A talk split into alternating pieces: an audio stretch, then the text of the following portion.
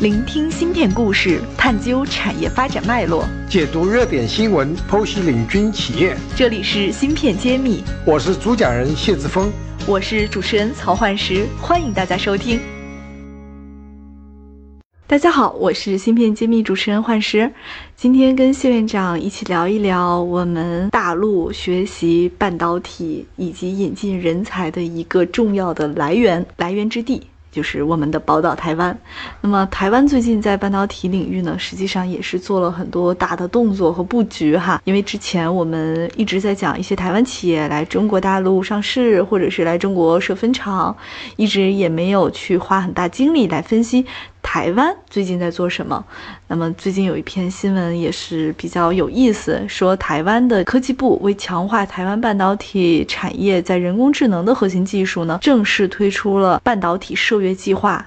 将带来产学研的还有产业选择的一个重大的变革和推动。那么这个计划呢，也是，呃，很具备未来的竞争感啊。那具体我话不多说，请谢院长来做一个具体的解释和分析。好的，这个涉月计划还是蛮有呃震撼力的。首先，为什么要有这个涉月计划？有一些背景，因为我们都知道，就是人工智能这个技术啊，发展非常快。各地方都在争，那么这里面有一个观点，嗯，在不同场合也说到，就是终端的核心技术，就是所谓的 edge computing，好吧？这个对应的是终端，对应的是云端，端计算是一个端吗？就四个端，就是这个端。这是全世界的热点，就我们云端计算、云端技术，大家已经很熟悉了，大量的投资确实。那么云端，所谓的云端就是有很多数据中心，那么最牛的。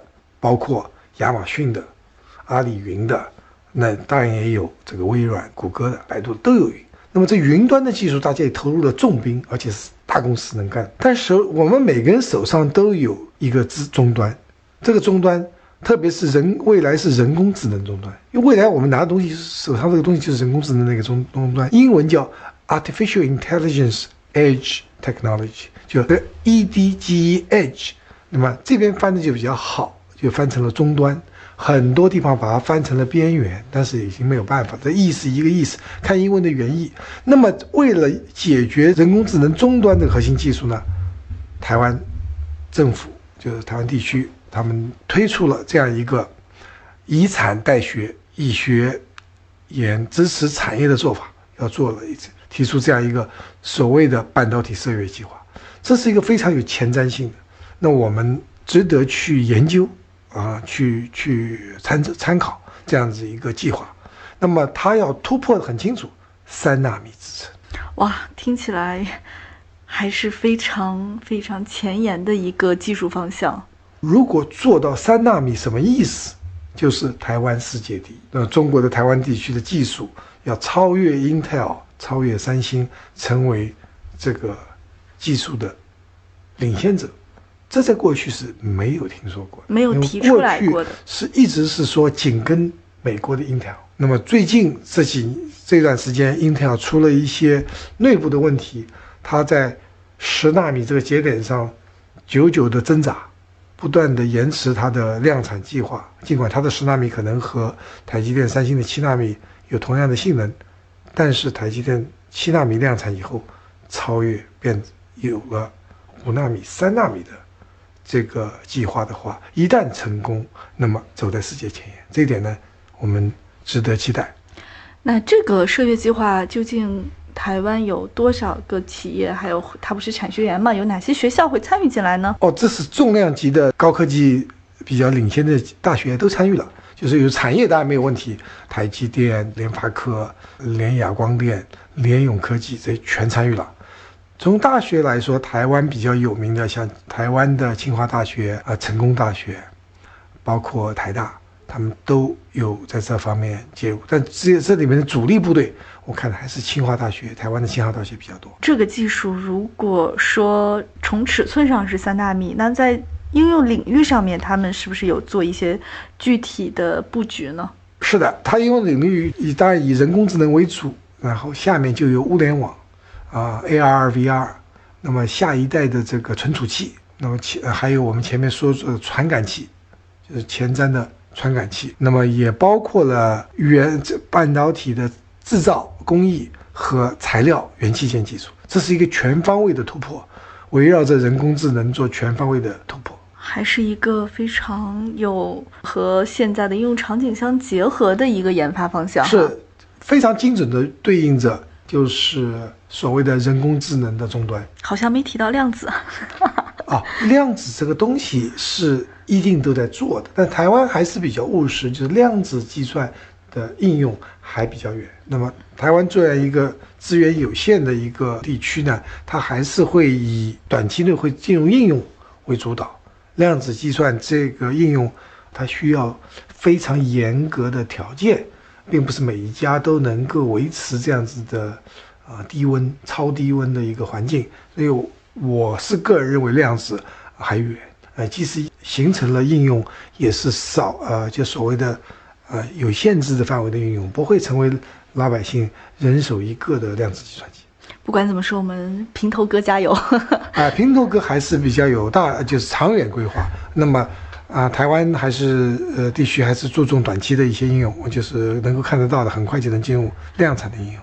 这么雄心勃勃的计划。台湾愿意砸多少钱来开始呢？这个钱其实不是最重要的。你看，我们，嗯，投进去钱，我们看的基本上，呃，是属于不是那么政府就让大家觉得非常大的资金。关键需要多少资金，投多少资金，而不是说资金不能解决所有的问题。我还是说，你这个技术和人才具备了以后，需要多少资金呢？就投多少资金。那么当然这些。具体的是有一些资金，我看数量也不大，什么有八亿八亿这个美金这样子一个系统研发经费，也不是那么天文数字。但实际上要投入的远远超过这个数字，特别要做三纳米的话，那么这个资金更是远远超过这个数字。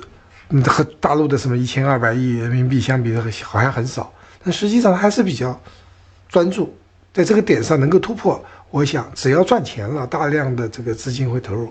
三纳米技术的投入绝对不是这个八亿美金能解决的。是的，芯片揭秘栏目组现将每期音频整理成文字，并在公众号发布。想获取文字版内容，请关注公众号“茄子会”，更多精彩等着你。即便是这样的一个巨大的投入，台湾还是提出了这样的计划。嗯，那谢院长，你也给我们分析一下台湾半导体未来的这个竞争格局和中国大陆本土的一些半导体的厂商的竞争比起来，未来会有什么样的一个发展趋势？或者是说，我们可能一直都有一种明明的感觉，觉得台湾可能在这一轮布局的时候，可能会因为各种因素，好像是在慢慢的放缓了发展的速度。那今天我们看到了这样的一个计划，会不会改变我们之前的一些？印象哈是是这样子，就说台湾和大陆实际上它是优势互补的。那么，台湾并不是说大陆的集成电路未来发展，台湾完全没有竞争能力了。这点是我们首先要搞清楚的。台湾如果它现在按照这个计划，三纳米能够实现量产，它就会大大领先全球。不光是比大陆先进，它可全球会领先。能不能做到，我们拭目以待。但是这个这个射月计划是非常非常是。靠谱的，就是说它是它很精准的对应着人工智能和这个应用。那么大陆的市场，大陆的系统应用是台湾这些企业发展的方向，还有人才。未来我看到说大陆的人才和台湾的人才会互相流通，那么市场大家是共享，那么我们各种各样的应用场景也催生了这样子新的技术的发展。那么台湾大陆之间的合作，我看到的方向，我或者我希望看到的方向，就是说，核心制造技术的研发台湾为主，而设计软件啊应用以大陆为主，这样子一个呃互相你中有我，我中有你，甚至互相参股投资，一起来开发巨大的中国大陆市场，甚至全球市场，这样是比较靠谱的。直接去互相竞争其实没有意义，因为各有各的优势。台湾作为集成电路，从八十年代开始创造了这个代工模式，到现在一直是全球重要的一个，或者是最重要的这个生产基地之一。这一点不会改变，只是加上了大陆这些制造基地，比如说台湾，嗯，那个台积电在南京做的最先进的中国最先进的十十六纳米生产线一样，它都会。对整个世界这个集成电路这个市场提供了非常好的一供应链的基础，而不是说大陆和台湾完全竞争。所以，呃，未来面对中美贸易战的持续的。声势哈，实际我们大陆和台湾如果能抱团一起发展，实际还是非常有很强的竞争力的。我们有全世界最先进的制造，有全世界最广泛的应用场景，其实对抗川普的一些豪迈的语言，我想还是很有信心的。是，其实包括和美国，我也是认为，嗯，我们中国提出的做全球那个利益共同体还是对的。就说其实中国。发展需要美国，美国发展也需要中国，这并不是说谁离开谁就活得更好。其实谁离开谁都可能会活得不好，这最后还是要呃互相合作的。只是说川川普最近对一些现象不满，他觉得美国在落后，他要让美国再变得强大，他要做一些事情。他做的对不对呢？其实在美国也不是呃意见一致的，只是最终要看效果。那么，如果这样下去，呃，对美国企业的发展不好的话，它也会调整。呃，美国也不是一个人说了算。那我们看到的是，美国高科技产业都在劝美国政府说要和中国要有合作，在科技领域，而不是对立。因为对立的话，其实是两败俱伤的。好的，本期节目就是这样，欢迎大家继续收听。好，我们下期再见。感谢大家收听《芯片揭秘》，更多精彩内容，请关注公众号“茄子会”。我是谢志峰，我在《芯片揭秘》等着你。